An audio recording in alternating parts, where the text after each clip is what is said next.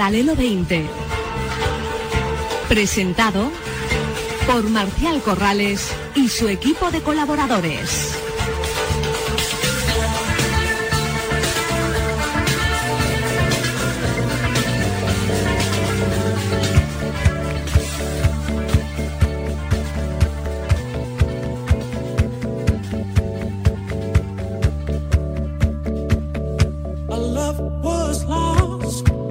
Y buenos días amigos y amigas oyentes del Paralelo 20. Feliz domingo para todos.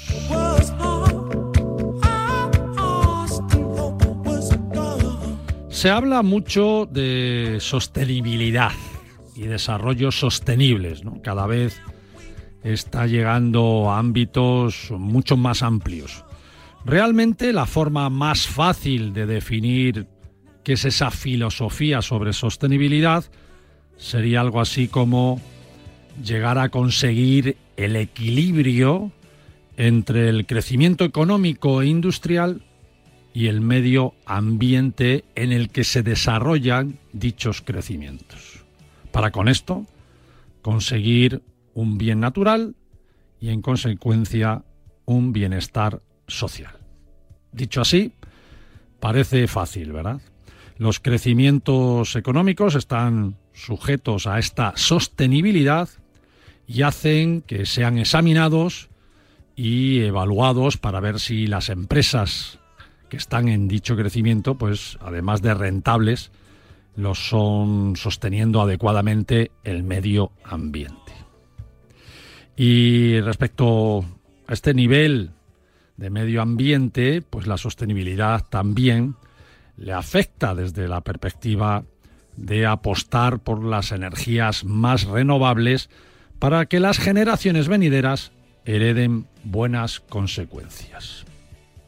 ¿Y cómo se está haciendo esto según cada sector, según los sectores industriales, según los parámetros de cada destino, de cada ciudad, o cómo se hace todo esto desde el punto de vista turístico? ¿Acaso se trata con la misma vara de medir a unos sectores del turismo que a otros? ¿A unas industrias que a otras? ¿No deberíamos ayudar a todos los sectores, a todos los subsectores, a todas las industrias, a cualquier industria, a que caminaran hacia esta sostenibilidad que todos deseamos? Y repito, ayudarlas. Una de las industrias más miradas con lupa y con más detractores, también, todo hay que decirlo, también con defensores, claro que sí, es la industria del transporte, tanto marítimo como aéreo. Estamos viendo cómo ciudades importantes portuarias de este nuestro querido mar Mediterráneo hacen campañas en contra del mundo de los cruceros, tema que abordaremos con los expertos correspondientes en su momento. Pero también vemos y notamos que a la industria aérea se la pone como ejemplo malo en todos los comentarios sobre contaminación y en muchos casos notamos que en determinados ámbitos políticos se la quiere usar de cabeza de turco para justificar cómo queremos defender la sostenibilidad y la conservación del planeta. Esa vara de medir que se utiliza contra la aviación comercial es lo que ha hecho que la Asociación de Líneas Aéreas, la conocida con las siglas ALA, mande un comunicado sobre el agravio comparativo que el nuevo decreto de medidas de sostenibilidad de nuestro gobierno actual hace contra el transporte aéreo. ¿Quién mejor que, el autor de este comunicado o del equipo de este comunicado y al mismo tiempo presidente de la Asociación de Líneas Aéreas que Javier Gándara, al que saludo con afecto ya que hace años que, no nos vemos, eh, para que esté hoy aquí y nos lo acerque más todavía. Don Javier Gándara, ¿cómo estamos amigo? Bienvenido a Paralelo 20. Buenos días, Marcial, y muchas gracias. Encantado de estar con vosotros. Oye, si me permites, para empezar así un poquito esta corta entrevista que te hago y así no te quito, que sé que estás de vacaciones y hoy es domingo además, si me permite recojo una declaración de vuestro comunicado que resume y aclara por qué estás aquí ahora en los micrófonos de Radio Marca. Leo textualmente. El tráfico aéreo es el único modo de transporte que ha sido excluido por el gobierno de las medidas y ayudas anticrisis del recién renovado plan de choque causado por la guerra de Ucrania y además al que se le imponen nuevas obligaciones económicas que pasan por tener que cubrir, entre otras cosas, todos los costes que conlleva las inversiones necesarias para implementar los sistemas de entrada y salida de pasajeros a través de nuestras fronteras exteriores. Y esto lo habéis lanzado a la luz como protesta, con una nota de prensa, y como agravio comparativo respecto a otros sectores e industrias. Así es, ¿no, Javier? Sí, efectivamente. Nosotros un poco lo que vemos incomprensible no es que eh, ya inicialmente, no, en el Decreto inicial de ayudas por el plan de choque de Ucrania, que en muchos casos se ha visto, digamos, pues muchas industrias afectadas, sobre todo por el precio, el incremento de los precios de los combustibles, ¿no? Y claro, en nuestro caso, que el queroseno representa al menos el 30% del coste de cualquier compañía aérea, pues claro, no veíamos en su momento, cuando fue el Real Decreto original, que se excluyese al transporte aéreo, además como es el único modo de transporte excluido, pero luego cuando se extendió hasta final de año, ¿no? Con el, el Real Decreto Ley 14-22 a principios de agosto, pues de nuevo se nos olvidó. Y entonces, claro, ahora ya llueve sobre mojado porque este nuevo, que habla precisamente un poco, y el título no es eh, nuevo decreto de medidas de sostenibilidad económica en el ámbito del transporte, pues de nuevo se nos haya, digamos, vuelto a, a, olvidar con el rol fundamental que jugamos en el turismo, en la economía y en la conectividad. Bueno, si hablas de rol, ahora damos cifras para que los oyentes alucinen. Hablamos de sostenibilidad para todos y resulta para todas las industrias y os quedáis fuera. Curioso, ¿no? Sí, sí, sí, bueno, de, hecho es más, un poco como has dicho también, ya no solamente eso, sino que además de quedarnos fuera, esto nuevo... Obligados a hacerlo sin subvenciones y pagando, ¿no? efectivamente, entonces nos obliga ya a eh, pues que los costes ¿no? de un sistema que viene de un reglamento europeo, ¿no? que tendrán que implementar todos los países del espacio Schengen, que realmente es un sistema que va a favorecer mucho y agilizar los controles en frontera de los pasajeros que vienen de terceros países, ¿no? Pues un poco se nos ha obligado vía este Real Decreto que a que lo vamos a tener que pagar nosotros y nuestros pasajeros en vez del Ministerio Interior que tendría que ser lo normal, ¿no? Y, y, como recordamos también, ya llueve sobre el mojado de nuevo porque ya también los gastos COVID, ¿no? Eh, que AENA, digamos, tiene, sobre todo por hacer los controles sanitarios exteriores en nombre del Ministerio de Sanidad y otras medidas, pues también mediante otra ley en este caso, la 2-2021, también se impuso que tienen que ser las compañías aéreas y los pasajeros vía tarifas aeroportuarias quienes lo pagasen ¿no? Entonces, por eso realmente no lo, no lo entendemos, digamos, y por eso un poco, pues, eh, hablar de ese agravio comparativo. Oye, que a nosotros nos parece muy bien que se dé ayudas a otros sectores y a otros modos de transporte. No estamos discutiendo esto. Lo que sí, digamos, estamos diciendo es que no tiene sentido que se nos olvide a un sector tan crítico, digamos, para la economía. Bueno, crítico, fíjate Javier, crítico. Más del 80% de los turistas, amigos, oyentes que estáis aquí esta mañana con, conmigo, paralelamente, más del 80% de los turistas que vienen a España lo hacen en avión. Solo en el mes de junio, es decir, pues los últimos datos que tenemos, datos ya oficiales, vinieron a España 8 millones de turistas extranjeros. ¿eh? De esos 8 millones, tomar nota, 6,5, 6 millones y medio vinieron en avión. El segundo medio de transporte fue por carretera y no llega a un millón novecientos mil. 87.000 en cruceros y 28.000 en tren. 28.000 en tren contra 6.5 millones en avión. ¿Cómo se entiende esto, Javier? pues no se entiende directamente. O sea, está clarísimo, digamos, que uno de los sectores, uno de los sectores ¿no? que está tirando de la recuperación, especialmente este verano, es el turismo y sobre todo el turismo internacional, a raíz de la apertura de fronteras. Es en condiciones normales, digamos, la principal industria nacional, aporta alrededor del 14% tanto del PIB como del empleo, ¿no? Y como has dicho, ¿no? Más del 80% de los turistas internacionales que nos visitan lo hacen por vía aérea, ¿no? Y entonces, por eso, digamos, esto hace más incomprensible precisamente ese, ese olvido, ¿no? Y que... Porque tú eres la vaca, tú eres la vaca que da leche, no sé si te has dado cuenta. bueno, nosotros facilitamos a la gente que venga precisamente a disfrutar de esas maravillas, digamos, que ofrecen todos los destinos. No, no, digo para, digo para los gobiernos. Tú eres la vaca que da leche para, para meter impuestos, tasa, que lo pagues tú todo, ¿no? Porque claro, fíjate.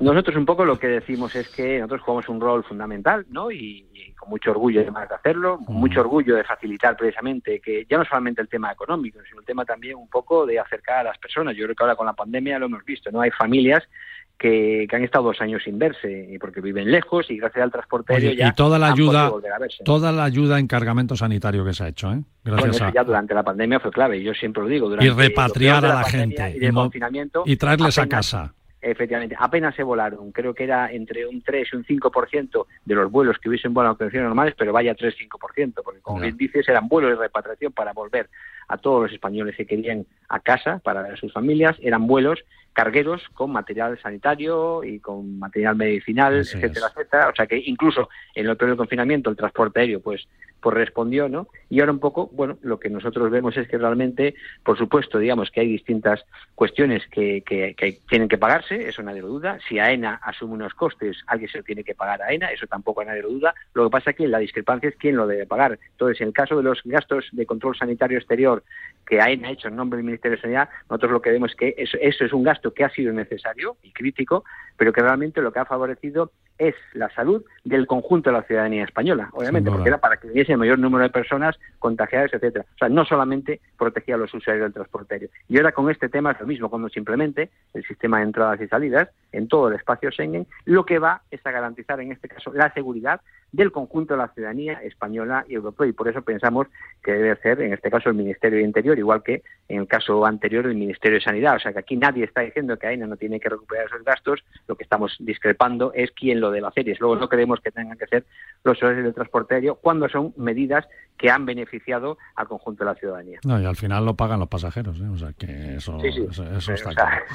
Bueno, está claro tu, vuestra reivindicación, ¿no? Eh, simplemente, y resumiendo, es, oye, méteme en el, decreto. yo no pido ni, ni, más ni menos que los demás, ¿no? Pero eh, tenme en cuenta en el nuevo decreto, ¿no? Por supuesto. Sí, incluso nosotros damos más ideas, porque realmente, o sea, ahora un poco estamos hablando de sostenibilidad económica, ¿no? Pero bueno, mm. está luego la sostenibilidad medioambiental, ¿no? Donde realmente, pues claro, el sector nuestro tiene un compromiso, ¿no? De llegar de aquí al 2050 a emisiones netas cero, pero va a ser, digamos, complicado porque es uno de los sectores de más difícil descarbonización. Entonces también estamos diciendo, oye, una alternativa, pues además de, por ejemplo, que los gastos COVID se hiciese cargo el Estado y no los eh, usuarios, otra alternativa sería también que ahora que va a ser obligatorio unos porcentajes mínimos de combustible sostenible de aviación, ¿no? El denominado SAF, por las siglas en inglés, pues que entonces que se subvencionase de forma que ahora mismo, digamos, el, el diferencial de precio eh, oscila entre tres y seis veces el del queroseno, ¿sabes? de los combustibles sostenibles, con lo cual otra de las opciones para compensar, al menos parcialmente, sería oye que se subvencionase de forma para incluirse al menos una parte, sino todo de esa diferencia. O sea que realmente aquí no es una obsesión por una forma determinada y que se nos tenga que dar algún tipo de ayudas, en muchos casos puede ser ayudas a los productores ¿no? de combustibles sostenibles que permitan precisamente que el diferencial de precio pues sea sea menor. O sea, por opciones no va a ser, nosotros podemos poner encima de la mesa y ser imaginativos ¿no? y ofrecer todo tipo de cuestiones que nos ayuden a paliar por lo que estamos sufriendo, porque hoy en día el coste del queroseno está todavía a niveles que es más o menos el doble de lo que estaban pues hace un año, ¿no? antes de la guerra de Ucrania. Y estamos hablando de, como dije al principio, algo que representa el 30% de los costes de cualquier compañía, con lo cual el impacto es brutal. ¿no? Sin duda. Bueno, Javier Gándara, presidente de, de ALA, eh, gracias. Y aquí nuestro ofrecimiento como granito de arena, que espero que no se quede en ningún desierto por ahí, ¿no? ¿Has pedido apoyo a la mesa de turismo? Sí, por supuesto, digamos, eh, la mesa de turismo, digamos, en la que compartimos eh, tanto tú como yo presencia y otras instituciones, desde luego, pues siempre nos han nos han apoyado y en esto también, digamos, precisamente para mostrar eso, que aquí no es un tema de las compañías aéreas, sino un tema, digamos, del turismo en general, ¿no? Y de la economía en general. Bueno, pues eh, paralelamente, como esto es paralelo 20, pues paralelamente lanzamos un mensaje también para el presidente Juan Molas de la Mesa de Turismo y gran colaborador, por cierto, de este programa y amigo, por supuesto, y para que os den desde la mesa todo el apoyo eh, al sector aéreo que, lo necesitáis, sin duda, sin duda alguna. Eh, Javier, un abrazo muy fuerte. Nos vemos. Buen fin de semana. Muchísimas gracias. Un placer estar con vosotros. Chao, chao. Hasta luego.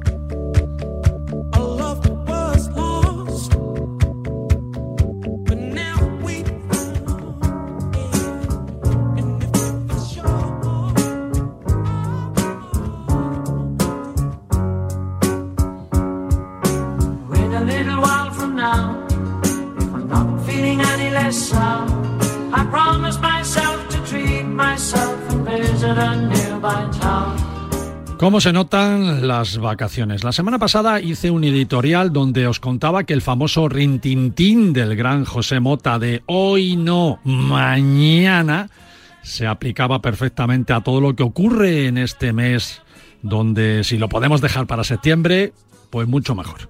Y también lo notamos en la radio. Eh, no que se dejen de hacer las cosas para septiembre, porque veis que algunos seguimos aquí trabajando, así que no, pero sí al traer a la gente al estudio o contar con tus colaboradores, ¿no? Incluso a los máximos colaboradores también les incluimos, así que si la semana pasada ponía una canción de Miguel Bosé donde decía que me sentía más solo que la noche, pues hoy os diré Alone Again Naturil, que está sonando de fondo. Y es que, ya lo decía Gilbero Sullivan, solo otra vez naturalmente.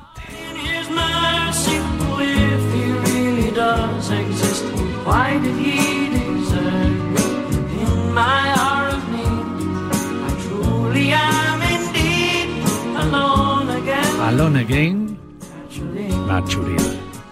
Bueno, también es verdad que algunos invitados viven fuera de Madrid y sea agosto o no, pues también entrarían por teléfono, eso que vaya en su defensa. Por otra parte, unas pinceladas de Turquía, de Mapatours, para recordaros esos grandes viajes que se hacen con cada uno de sus programaciones. Y es que Turquía, que es uno de mis destinos favoritos, todo hay que decirlo, tiene vuelos con salidas desde varias ciudades españolas y además eh, de los habituales de Madrid y, Barcelona, ya veréis que sale también de otras muchas. Ahora, ahora os lo cuento. María y sus picnics de verano con sus medidas de seguridad. Hoy vamos a ver qué debemos o no tener en la nevera con estos tiempos de calor. Ella como experta en cocina, profesora en la Escuela Alambique y representante de España a nivel internacional en muchos eventos, pues va a entrar en nuestras neveras y vamos a ver lo que nos cuenta. Bueno, eso creo que nos va a contar, porque luego María cuenta lo que le da la gana, así que lo mismo nos, nos tiene otra sorpresa. Y cerraremos con una de nuestros bloggers, de nuestras bloggers embajadoras, que ha estado en Irán, en Irán, asimismo, ella sola en Irán. Atención a todas las mujeres viajeras y aventureras que Clara Strems, con su blog Las Sandalias de Ulises, os tranquilizará mucho con este destino tan apasionante. Todo esto dará de sí el paralelo 20 de hoy, 14 de agosto del 22.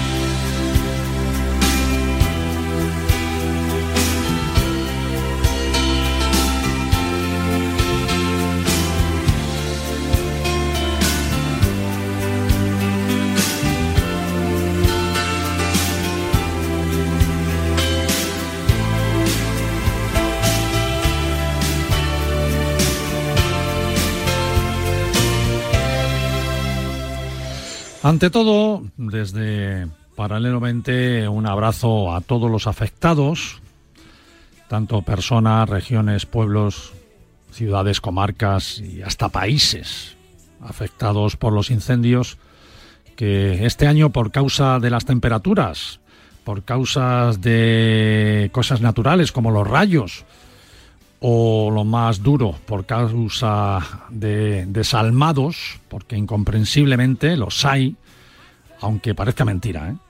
y sea increíble que alguien pueda incendiar todo un bosque, así como suena, con riesgo de matar gente. Pero, bueno, como estamos viendo estos días, pues esos asesinos de personas y de, y de la naturaleza los hay. Y hay que perseguirles y castigarles debidamente. Pues desde Paralelamente queremos daros ánimos y todo nuestro cariño desde aquí a Galicia, Extremadura, Andalucía, Castilla-León, País Vasco. No quiero dejarme a nadie, ¿eh? porque en este 2022 se ha multiplicado por cuatro la cifra de incendios de los últimos diez años. Ojo, ojo a esto. Así que no, no es para no dedicarle un apartado importante a este problema que no terminamos de solucionar ni de prever cada año. Un abrazo muy especial también para los, los hermanos cubanos, para los amigos cubanos, por ese tremendo susto que ya, que ya ha sido controlado y que ocurrió en Matanzas, que ha tenido víctimas, por cierto, y que ha tenido también vilo al país, a todo el sector turístico y, también a los países amigos como México, Nicaragua, Venezuela, Argentina, Chile y hasta los mismísimos rusos y norteamericanos de Estados Unidos que ofrecieron sus ayudas para parar el incendio de Matanzas y que todos hemos visto en, imágenes en televisión y en los medios. Se temía que afectara al turismo de Varadero, que es uno de los puntos más turísticos de la isla que está al lado de Matanzas, pero felizmente todo ha sido controlado y todo camina hacia la normalidad.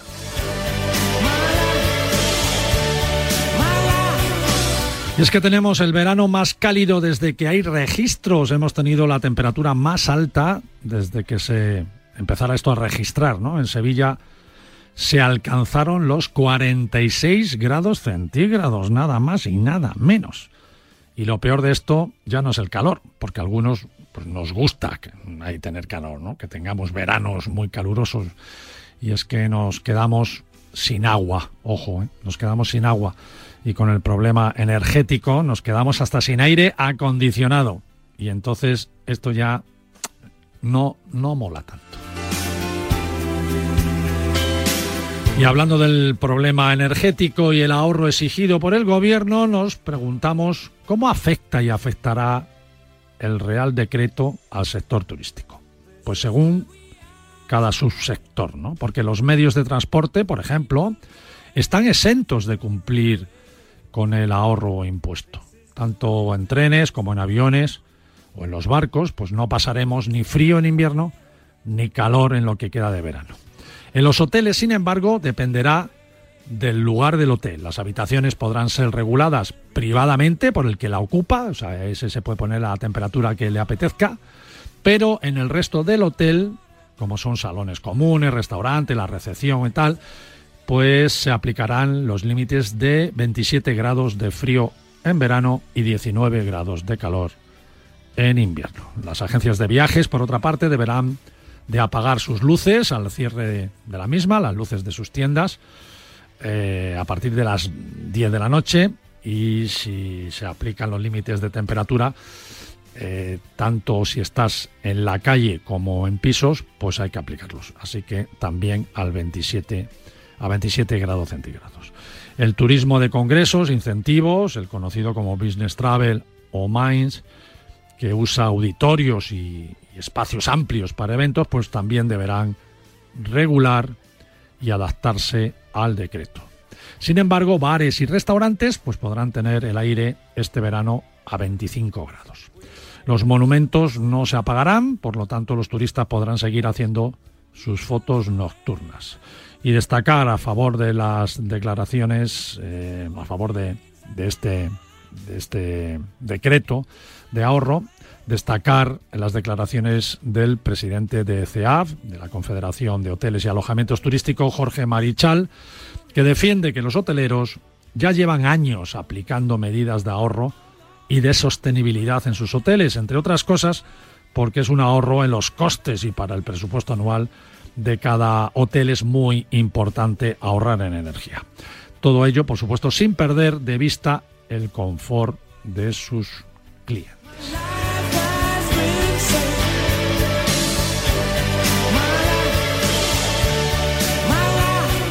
Bueno, Antes he dicho que estaba solo haciendo el programa, pero en los controles está mi amigo Iñaki Serrano, que está metiendo una música estupenda hoy y por lo menos tenemos un... o me está haciendo que tenga un ambiente fenomenal aquí en el estudio de Radio Marca. Nos vamos a publicidad, un solo minuto y volvemos ahora mismo, paralelo 20, Radio Marca viajando por el mundo.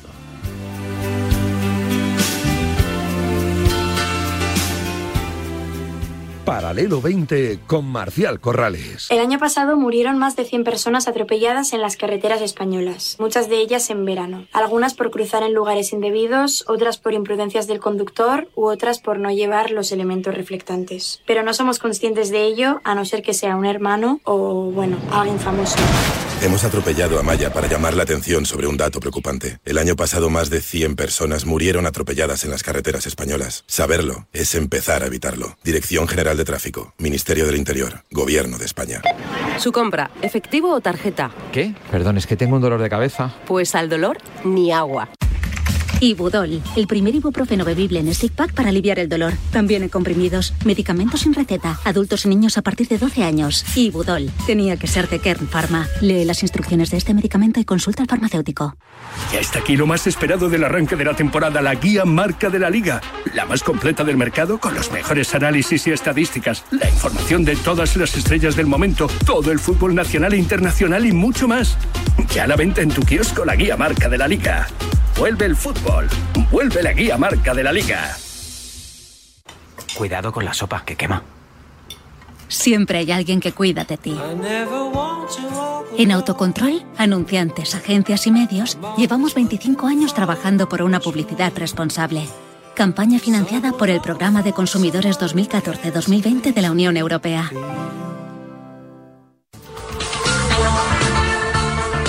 Viaja con nosotros en Paralelo 20. Aprenderás a ver, no solo a mirar.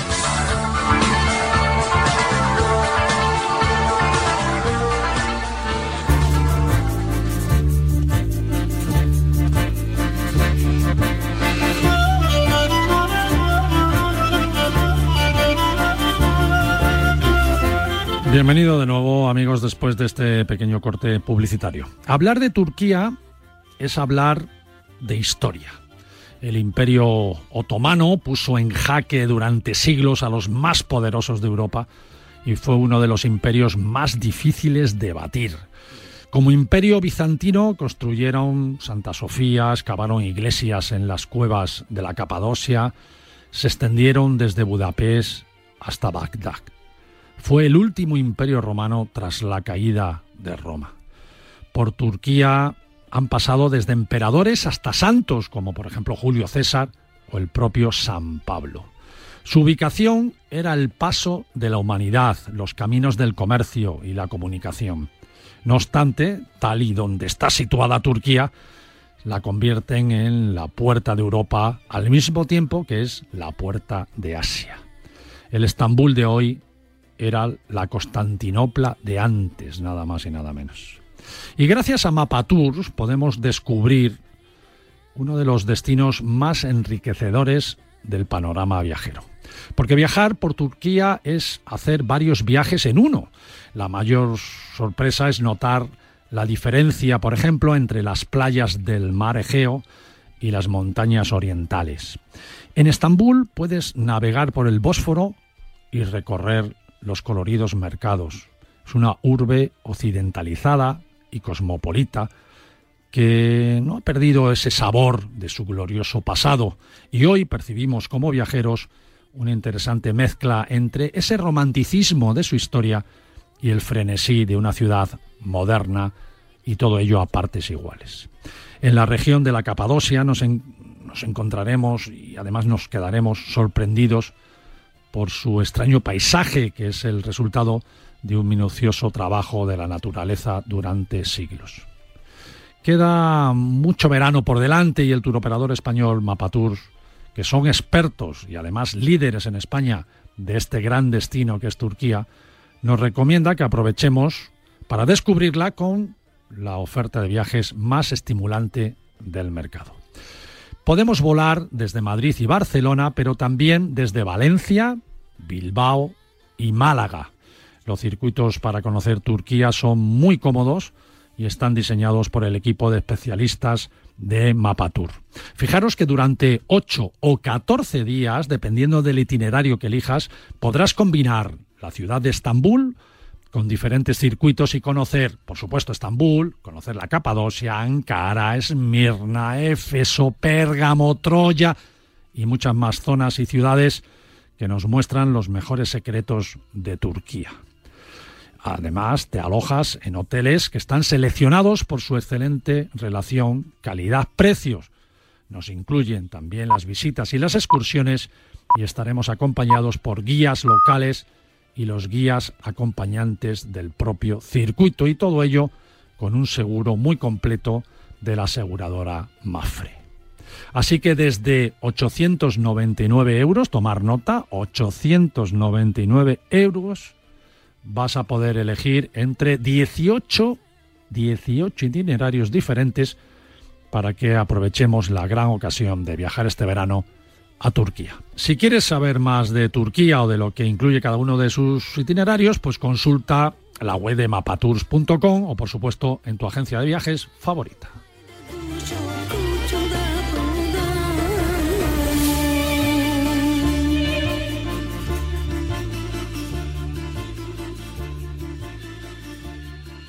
Un viaje diferente con Paralelo 20.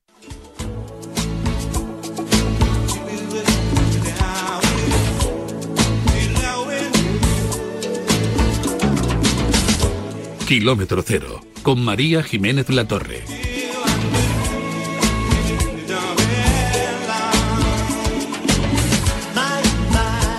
Señora Jiménez La Torre, ¿cómo está usted? Pues mejor que en brazos, ya te lo digo todos los domingos.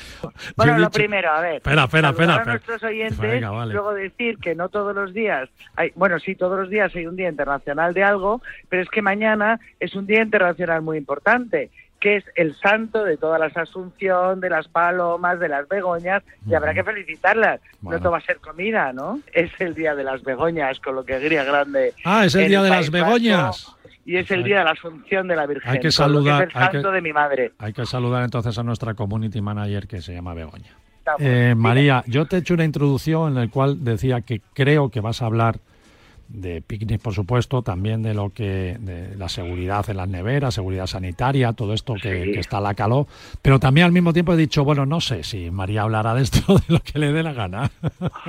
Una cosa, yo no sé si os está pasando, mm. pero nos estamos quedando sin hielo, ¿os dais cuenta que no hay hielo en ningún lado? Eso dicen, pero bueno, la ministra, perdona, nos ha dado una solución estupenda que no sabíamos. ¿Cuál era? Que, que en una jarra echáramos agua y la metiéramos en la nevera. Vale, y luego la jarra la metemos en el gin tonic entera o cómo En el congelador y luego, bueno, con un martillo, pues le empiezas a dar golpes. Uy, eso Como se ha hecho toda la vida. bueno, verdad, el ¿eh? tú, había una película muy famosa con picayelos, ¿no? El picayelo, sí. Instinto básico. Bueno, a ver, cuenta.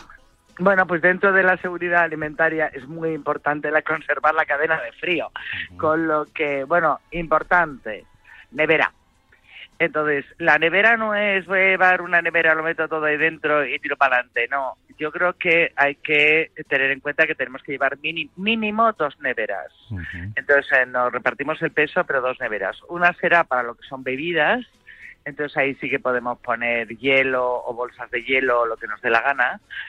Eh, pensar que ahora mismo, y a falta de hielo, hay muchas cosas que, que son como los enfriadores de, de estas botellas o botellas térmicas que ya que no pesan, porque antes las botellas eh, térmicas pesaban un montón. Y bueno, esa botella térmica nos va a permitir llevar el agua fría desde casa y que no se nos caliente pero también tenemos eh, enfriadores de botellas y tenemos termos de alimentos que también podemos llevar, con lo que eh, los termos no son solo de caliente, sino que también nos conservan el frío. Pensar que hay enfriadores, como, como te acabo de decir, enfriadores de botellas y hay unas bolsas como de plástico que metes en el congelador y que luego te lo dejan todo eh, frío. Yo te digo una cosa, María, y, lo, he, descubierto hace poco. ¿Tú sabes esas bolsas que, que tienen como un gel azul? Que, se utilizan también los deportistas para ponérselo en la rodilla y tal, ¿no? Que se congelan en el congelador y tal. Bueno, pues yo entonces cojo, esa bolsita, la meto en una jarra y meto la lata de cerveza rodeándola alrededor está la bolsita. Oye, te voy a regalar en cuanto vuelva a Madrid una cosa que se llama ice bag. Oye, que soy feliz, que tengo, la, cerveza. No, no, no, hay que ser mucho más elegante, tío. Te voy a mandar un ice bag. Esas ice bags la tienes de tamaño botella grande y la tienes de tamaño eh, botella eh, de lata. Metes ahí, además es una monada, es una, es una es de plástico, la metes en el congelador, luego metes la lata ahí y la tienes estupenda. Yo esta semana okay. esta metida en la web de Alambique me lo he pasado pipa. Hay cada chorrada, pero que sirve un montón. Oye, esto de Alambique, ¿qué pasa? Que entramos en la web y hay cositas para... Tienes de todo. Resolverte la vida. Te la mandan a todos lados. Pero vamos, hay una cosa que yo vi el otro día y dije, ya no saben qué inventar, pero me la voy a comprar, que se llama Alexia, que es una abre botellas y al mismo tiempo te sirve para darte el pareo. ¿Cómo lo ves? ¿Cómo? Sí, sí, sí, sí, me pareció la bomba. No sabes cómo me lo he pasado buscando cosas para el picnic. A ver, una nevera para todo lo que es bebidas. Ahí metes el hielo como te dé la gana. Si se rompe la bolsa del hielo, da igual. Si la bolsa de hielo se, se derrite, da igual. ¿Por qué? porque son botellas y están cerradas herméticamente. Otra cosa es la comida. La comida tiene que ir, la comida sobre todo, la comida ya hecha tiene que ir en otra bolsa, pero algo que luego no se pueda romper ni pinchar, ni que suelte el agua, ni que se te pueda meter dentro de la comida, ni nada. Por supuesto, tienes que llevar unas fiambreras o los termos que hemos hablado herméticos y es importantísimo evitar que se derramen. Y luego las salsas, si vas a llevar algún tipo de salsa, totalmente aparte y hechas en el último minuto y nunca juntar alimentos crudos con alimentos cocinados. Eso es importante. Si vamos a ir a un picnic, pues también está muy bien tirar de... es un gran aliado conservas, es decir, no nos vamos a pasar la vida cocinando. Oye, yo me monto una bolsa de patatas fritas, me llevo cuatro o cinco latas de entre berberechos, eh, mejillones, etcétera, y tengo un primer plato de aperitivo estupendo con unas almendritas por lo alto y a lo mejor un encortido. ¿Sabes lo que te digo? Ya tengo un primer plato. Y un bermucito. Y un bermucito que he metido en tu botella del frío ese, no la cutre tuya, sino la mía guay, y quedas que te mueres. Pero vamos, es muy. pensar que las conservas también son un gran aliado. La mayonesa en verano yo jamás la hago. Yo creo que el huevo hace mucho calor y es mucho mejor o se utiliza huevina o comprar mayonesas ya hechas, porque en verano eh, podemos tener una contaminación alimenticia. De todas formas, os voy a dar una recetita de una mayonesa que queda buenísima, que es light, y que eso sí que no te va a dar, porque ya hablamos el otro día que nada que tenga eh, huevo crudo, porque normalmente eh, pues el problema es que el huevo crudo, la proliferación de bacterias puede ser considerable. Entonces, dos huevos duros, yogur natural, de light o no light, dependiendo de las ganas que tengamos que hacer. Yogur natural, has dicho. Sí, un yogur natural aceite de oliva virgen extra, sal y si nos gusta un toque de pimienta. Lo metemos todo, lo batimos bien y tenemos una mayonesa de lujo, pero una mayonesa sobre la marcha. Una mayonesa del yogur. Una mayonesa con el huevo duro, con el yogur y el aceite, es decir, que va a emulsionar y que nos va a parecer una mayonesa. Y que no vamos a tener ningún problema de que nos, ¿sabes? Que se nos corte o que nos, nos dé problemas por haber usado un huevo crudo. Luego, la nevera cuando llegues al sitio, pues oye, si es una playa, pues la pones debajo de la sombrilla, si es en el campo, la pones debajo de un árbol. Siempre intente que siempre intenta que esté a la sombra, porque por muy buena nevera que tengas, pues oye, cuando les da el sol, pues sufren. Importante, cada vez que abras y cierres la nevera, intenta, es decir, eso de, estoy abriendo y cerrando la nevera todo el rato, pero igual que la nevera de nuestra casa. A mí me pone del hígado, los niños abren la nevera y se ponen a mirar lo que hay dentro, a ver ¿te hago una foto? ¿No lo puedes sacar ya? ¿Que es que se va el frío o es que te está refrescando? Bueno, está eligiendo a ver qué come. Pues no, lo eliges antes, abres la nevera, lo coges y lo cierras, porque se pierde el frío. Eso dice la ministra, eso dice la ministra también, ¿eh? Bueno, pues yo no digo nada de la ministra, yo lo que te digo es que no se vaya, no se vaya el frío. Otra cosa es, pues por ejemplo, si voy a llevar agua, hombre, yo ya sabes que no soy muy de plásticos, pero también puedes congelar el agua y te sirve la botella de agua para enfriar otras, eh, otras bebidas. Nunca lo metas para enfriar comida, porque la botella de agua se podrá pinchar y esa botella llegará a la comida y estropeará la comida. Si quiero llevar tortillas, porque una tortilla es una tortilla de patatas, oye, que es mejor para una esto, pues cuájalo un poco más. Es decir, si te da miedo el huevo, no tienes por qué tener problema porque una tortilla de patata, además en caliente, se seguirá cuajando en cuanto la metas en el tupper y no hay por qué tener problemas. Pero bueno, cuajarlo un poco más nos va a evitar algún que otro disgusto. Muy bien. Y luego, a ver, una recetita. Hummus, un bote de garbanzos, dos dientes de ajo, eh, un zumo de limón, 30 de, de tahini o sésamo tostado, 70 gramos de aceite de oliva virgen extra, sal y luego para decorar pimentón de la vera y aceite de oliva virgen extra. Todo eso lo trituras todo junto, lo decoras, llevas luego tus hortalizas cortaditas en un tupper y tienes un dip para llevar de lo más elegante y de lo más estupendo. Y luego, si quieres, en vez de, en vez de este es el humus tradicional, pero luego si quieres le pones un aguacate y ya tienes un humus de aguacate, o le pones una remolacha y ya tienes un humus de, remolacha, con lo que te puedes llevar tres, tres eh, dips en uno.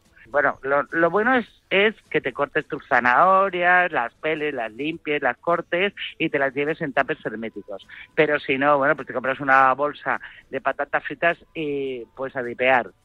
Muy bien. aunque aunque le obligo a ¿eh? María a que lo diga así tan rápido, eh, tenéis que saber, amigos, que en las redes sociales de Paralelo 20 tenéis todas las recetas. ¿eh? Tanto en Instagram, como en Twitter, como en Facebook, como en los que sea. Y además, también María tiene sus redes sociales, con lo cual podéis buscar ahí María Jiménez La Torre y ahí tenéis mucha información también de las cositas que ella hace. Así que has visto, ¿eh? Has visto. Te he tratado fenomenal. Bien, bien, eso está bien. Y nada, que sigáis teniendo un, bueno este este fin de semana es el puente grande del verano ya llegamos al Ecuador del mes de agosto sí ahora ahora despedir el programa si tengo tiempo diré a todos que cuidado en la carretera ya lo estoy diciendo sí, por ¿eh? favor por favor porque oye que, me, que me voy a Irán que me voy a Irán con. ¿Te vas a Irán? Sí, guay. con Clara pues Strems, que es una bloguera colaboradora de Paralelo 20, y la tengo ya al teléfono esperando a que cuelgue contigo. Así Venga, fenomenal. Pues un beso muy fuerte. Que tengáis todos un domingo estupendo. Un besito. Y disfrutarlo mucho. chao, chao, chao. chao.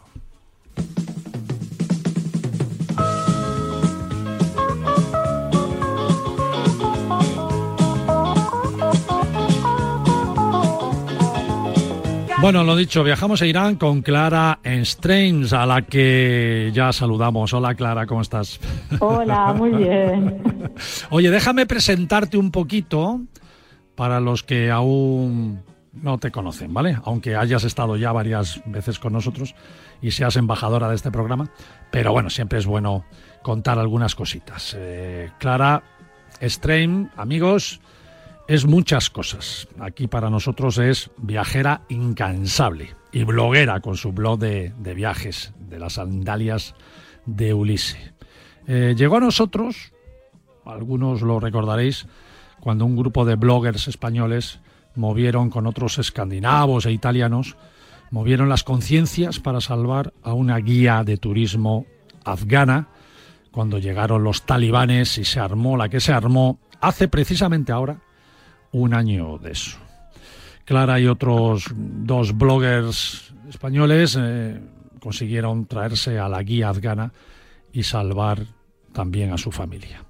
Eh, desde entonces, pues nos cayó muy bien, muy bien, muy bien, diría yo, y descubrimos a una mujer que además se va sola por el mundo y no a Cuenca, ¿eh? que, que, está muy bien irse a Cuenca, pero sino a sitios en donde otros y otras se lo pensaría.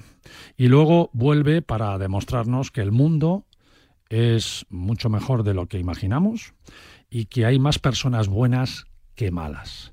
Uno de esos últimos viajes a destinos donde te lo pensarías antes es precisamente de donde ha venido hace poco, de Irán.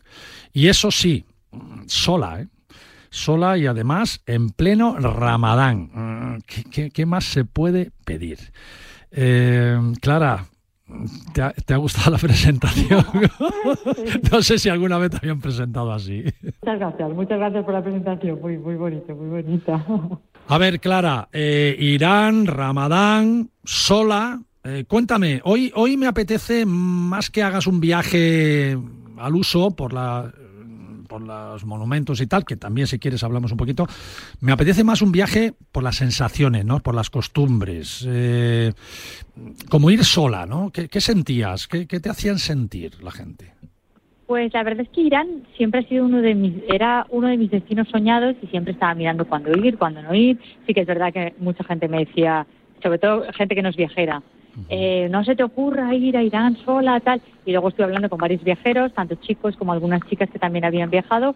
Y entonces, esa sensación que yo había tenido a lo largo del tiempo, que había leído muchos libros sobre Irán, de que no era tan peligroso, de que realmente son muchos los prejuicios y sobre todo debido al bloqueo que, viven, tampoco tenemos tanta información. La información que sacan en los medios siempre es como el chador negro, la República Islámica, en la que todo está prohibido. Y luego realmente vas allí y la realidad no se parece nada a lo que te cuentan. Es, eh, mira que está, están casi 60 países.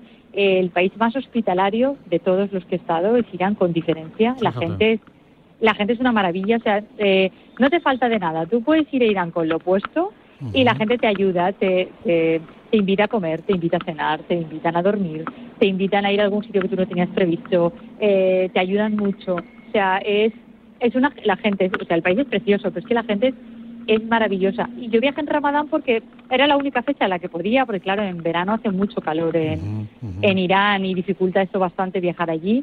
eh, y claro, el mes que yo podía eh, coincidía con Ramadán y dije, bueno, pues vamos a ver qué tal Irán en Ramadán y también mucho mejor de lo que de lo que esperaba. Yo creo, Clara, que, hay que saber y tener precauciones más de decoro, ¿no? Que de miedo, ¿no? O sea, tenemos estos países que dicen, es que me, van a estar echando la bronca constantemente, no voy bien vestida y tal, pero si tú eres un poco, bueno, inteligente, te documentas bien y tienes un decoro en la vestimenta, yo creo que no tienes ningún problema, ¿no? Sí, de hecho lo que lo que hay que tener en cuenta es eso, que como es una república islámica, tú tienes que cumplir una serie de normas, pero antes de aterrizar de la, eh, del el aeropuerto ya, eh, las mujeres nos tenemos que cubrir la, el cabello con un pañuelo, pero tampoco hace falta que esté totalmente cubierto. Luego las ves a ellas y llevan todo el flequillo por fuera, la mitad del pelo, o sea, un poquito que cubra el cabello y, mm, y la nuca, la ropa ancha que tape las caderas y luego pantalón largo eh, pero pantalón largo también los hombres. Los hombres no pueden viajar a Irán con pantalón corto. Ah, ni los iraníes ni los extranjeros. Por eso que las mujeres más, pero los hombres tampoco. Pantalón corto totalmente prohibido. Y luego una manguita por debajo del codo y ropa y ropa anchita. Eh, pero más allá de eso. Mm. Has hablado del bloqueo internacional, ¿no? Lo que significa que la agilidad con algunas cosas como eh, comprar y a la hora de pagar, tarjetas de crédito en los restaurantes, esto no debe ser fácil, ¿no? Con el bloqueo. Claro, de hecho, esto es, yo lo veo la parte más complicada a lo mejor de Irán, para el que está acostumbrado a eh, cojo un booking y me reservo un, un hotel o miro en una web y me reservo un vuelo. Esto en Irán es inviable porque Booking no trabaja, eh, ninguna, ninguna compañía aérea puedes comprar eh, vuelos dentro del país, vuelos internos. Claro, no funciona ninguna tarjeta de crédito extranjera, eh, ni se puede pagar, pero nada con tarjeta de crédito ni cajeros automáticos. Entonces, todo el dinero que te tengas que gastar que lo tienes que llevar en efectivo. Es como viajar hace 80 años, vamos, que las tarjetas de crédito no existían.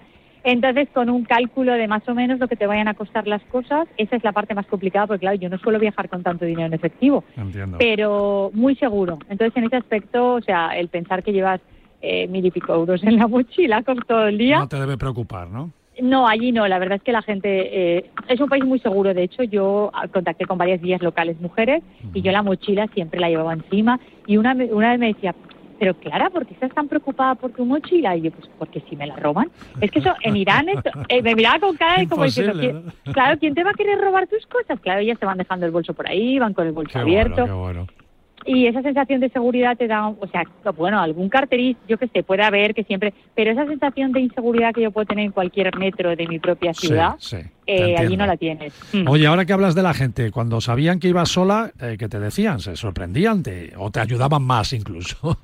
eh, claro, sí, te ayudaban más porque, por ejemplo, yo la primera ciudad, y al final sí que conseguí comprar un vuelo interno, pero a través de una de una compañía local, de una agencia local de allí, tener que hacer una transferencia a Bélgica, una cosa muy extraña para poder comprar un vuelo porque yo quería ir a, a que es la ciudad santuario, que está más lejos, que solo puedes solo puedes ir en avión. Entonces, claro, allí ni siquiera hablan inglés, tienen muchos peregrinos, pero peregrinos eh, musulmanes chiitas, y entonces cuando llegué al hotel, vamos, ni inglés ni nada. Y de hecho el taxista se sorprendió como me dijo, en 20 años que llevo de taxista desde el aeropuerto, eres la primera persona que, que española que sube al taxi.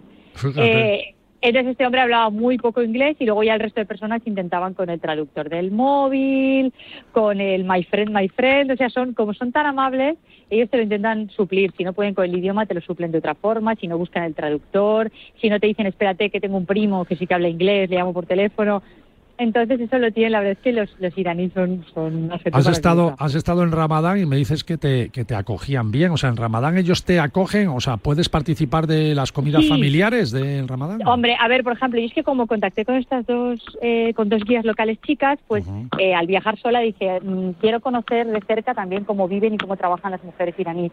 Y, y con una de ellas hice tanta amistad que me dijo, oye, que mi familia te quiere invitar a la cena del Ramadán. Ah, qué bueno. Eh, que bueno, es la cena que rompe el ayuno, pero prácticamente en Irán se celebra como si fuera nuestra Navidad. Toda la familia estaba en casa, los primos, los tíos, las abuelas, todos, todos, todos en la y cena. tú eras y- la novedad también. ¿eh? Sí, porque de hecho hasta le preguntaron si había algún plato que a mí me gustaba más y entonces me hicieron un arroz especial. Qué Porque yo le bueno. dije, ¿me gusta más así estilo dulce? Pues me habían preparado un arroz estilo dulce. Eh, luego jugamos a trabalenguas, ellos me enseñaron trabalenguas iraníes. Eh, o sea, estuvimos toda la noche con, con té, hablando, preguntándome, todo el mundo haciéndose fotos conmigo. Son- y luego me quedé a dormir, claro, porque ya que estaba allí es como, no, no, Clara, que te quedas a dormir, que mi suegra dice que te quedes tres noches en casa, que no te preocupes. Eh, muy bien, muy bien. Oye, una cosa, que me han contado que, que hay mucha operación de nariz allí, de rinoplastias, ¿no? ¿Eso es verdad? Eh, sí, claro, porque nosotros, eh, tú lo ves desde España y piensas, ¡buah! La gente va cubierta con el chador y con Sí. tal. Y luego llegas allí y yo veía mucha gente con la nariz vendada, Mm. pero vendada. Entonces yo preguntaba, oye, ¿esto qué es? Oh, sí, la rinoplastia. Y luego, claro, estuve investigando más y eh, por, estadísticamente es el país del mundo con más rinoplastia. O sea, todo el Bueno, mundo... la, la nariz así persa, ¿no? Eh, Claro. claro. Es, No sé, es a mí, a mí me prominente, gusta. ¿no? Claro, a mí me gusta porque yo los veo, las facciones son muy bonitas, Sí, ellas son muy sí, guapas sí. y ellos también, pero no sé, se han obsesionado con las operaciones de nariz y hasta ellos, ¿eh? Es tanto para hombres como para mujeres. Se quiere occidentalizar un poquito más, ¿no? Y, y además parece que les da estatus social. Entonces, a lo mejor aquí alguien se operaría la nariz y se taparía la cara o esos días no saldría de casa. Y allí la gente va con la nariz vendada por la calle porque eso es símbolo de estatus de, oye, mira, me puedo permitir operarme y me opero. Y tienen los mejores médicos de cirugía estética del, del mundo. Mucha gente hace turismo eh, sanitario de cirugía estética a Irán para operarse. Qué bueno, qué bueno. Oye, Clara, yo quería hacer este viaje más. Yo sé que has estado en Masada, que, que, es la. Que, los turistas casi no van por allí, ¿no? Eh, que está fuera de los circuitos normales de, visitar Irán. Eh, podríamos hablar de la ruta de la seda, de esa vida social que hay en las calles. Fu- eh, Fuera de Teherán, las ciudades son son también muy importantes, eh, son tan bonitas como, como es la propia Teherán. ¿O- ¿Cómo lo has Sí, inclu- incluso más. Tenemos, tienen Isfahán, que la plaza central, Isfahán formaba parte de la ruta de la seda y su plaza es la más grande del mundo después de la plaza de Tiananmen y esta plaza es patrimonio de la humanidad por la UNESCO. Allí está el palacio, el antiguo palacio real, varias mezquitas de arquitectura azul de la ruta de la seda impresionante. Luego Shiraz también es muy muy bonita, es la ciudad rosa porque tiene la famosa mezquita rosa de los cristales de colores que cuando entra la luz toda la luz de colores entra por dentro de las alfombras. Luego muy cerca está Persépolis, que claro, Persépolis es una visita imprescindible. La capital del imperio persa, eh, que hay que visitar sí o sí. Y luego tiene otras ciudades también, son muy distintas, cada una curiosamente, claro, es un país muy grande, es tres veces España, más o menos. Eh, también está Yaz, que es la, la- digamos, podría ser la capital espiritual de los seguidores de Zoroastro, que sigue estando el, el templo más importante del zoroastrismo, eh, sigue estando allí, además activo, hay una comunidad pequeña pero bastante importante. Y, y luego hay otras ciudades más, más pequeñitas, así como eh, ciudades de más dentro del desierto y, y- y tal, o sea que da para mucho. Yo estuve dos semanas. Eh, Dos para semanas, fíjate. Y daría para muchísimo Vamos a hacer más, una ¿eh? cosa, Clara, si, si no te fastidio ahí un poquito tus vacaciones o tu, yo, tu ocio. Eh, la semana que viene hacemos el viaje por Irán, pero el viaje turístico que has hecho, bueno, turístico, tu viaje, ¿vale? Porque hoy quería, hoy quería esta sensación de vivir con la gente, de cómo se trata, de que la gente viera que es un país seguro, y más que hablar de los monumentos y tal, ¿no? Entonces, si te parece, eh, si estás dispuesta y me dices que sí, la semana que viene Vale, te- voy te estar vuelvo a traer. estoy fuera de España, pero si no ¿Ah, hacemos sí? un, un, un break, ¿Dónde- dónde estás? y si no pasa nada me voy a Senegal. A Senegal. y Gambia, L. ya te digo. a Cuenca. bueno, si puedes, y si no, Vale. te vuelvo cuando vuelvas de Senegal, hablamos de Irán y de Senegal, de las dos cosas. Vale, perfecto. bueno, Clara, un besito muy fuerte. Muchísimas gracias por estas pinceladas que nos has hecho hoy. Y queda un mensaje claro, que lo ha dicho Clara. Eh, muy seguro, un país muy seguro, y la mujer puede viajar sola. Esto es importante, ¿no? Sí, sí, mucho, mucho. Pues perfecto. Eh, buen viaje a Senegal, amiga. Chao, chao. Muchas gracias.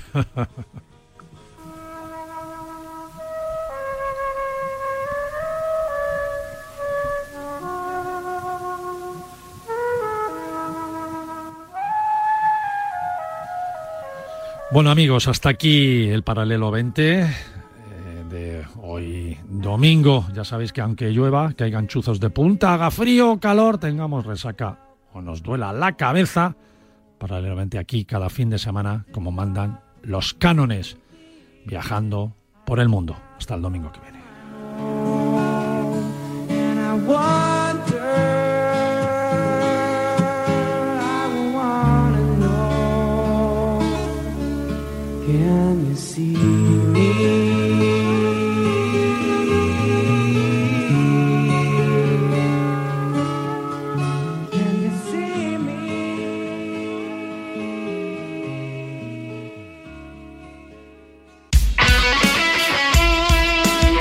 Deporte es nuestro.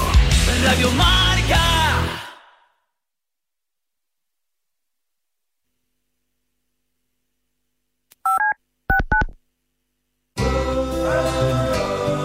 Ocurre lo escuchas en marcador con Pablo Parra. venir a la cabeza el nombre de Diego López. Hola Diego, ¿cómo estás? Muy buenas tardes. Por favor, que buenas nos dejen tener esa comunicación con Juan Carlos Ferrero, que ahora creo que sí. Hola Juan Carlos, ¿qué tal? Muy buenas. Hola, ¿qué tal? ¿Cómo estás?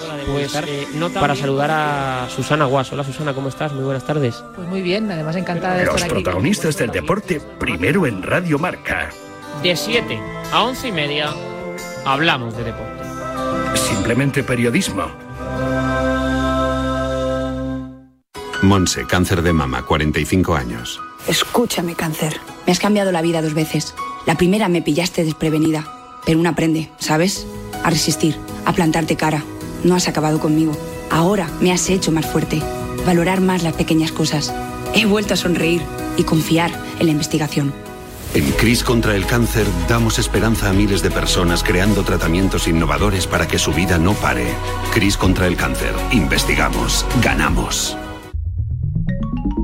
Servicio de WhatsApp de Radio Marca. Buenos días, Chuli. 628 26 90 92. Buenos días, Super Bowl. Envía tu nota de audio y cuéntanos tu opinión, sugerencias y quejas. Buenas tardes, Amaro. Porque tú haces la radio. Buenas tardes, pizarreros. 628 26 90 92. Vicente, buenos días. Participa en la radio del deporte. Buenas tardes, Radio Marqueros. Te estamos esperando. Bueno, ahí lo dejo, ¿eh?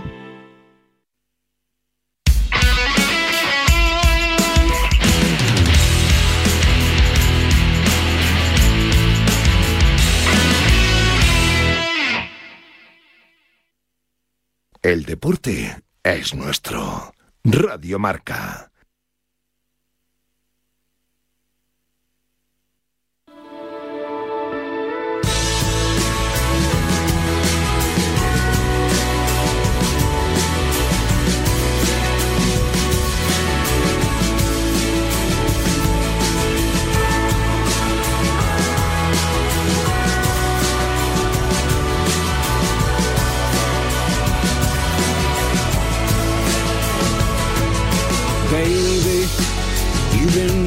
So crazy. Lately, nothing seems to be going right. Solo, why do you have to get solo? You're so, you've been waiting in the sun too long. But if you sing, sing, sing. ¿Qué tal amigos? Aquí estamos, los domingueros, los habituales de estas horas de radio, habituales también en tu en tu móvil, si es que nos escuchas a través de podcast, en tu móvil, en tu ordenador, a través de internet. Ya sabéis, empieza Marca Coches. Ahora mismo te habla Pablo Juan Arena y como siempre a mi lado, radiofónicamente hablando, Francis Fernández. Hola Francis, ¿qué tal? Muy buenas. Hola, ¿qué tal? ¿Cómo estás? ¿Cómo, ¿cómo ha ido la semana? ¿Bien? Bien, bien, la semana bien, con mucho calor y haciendo unos cuantos kilómetros, pero vamos, bien, bien, o sea, ah, se, se da bien, aguantando la que nos está cayendo.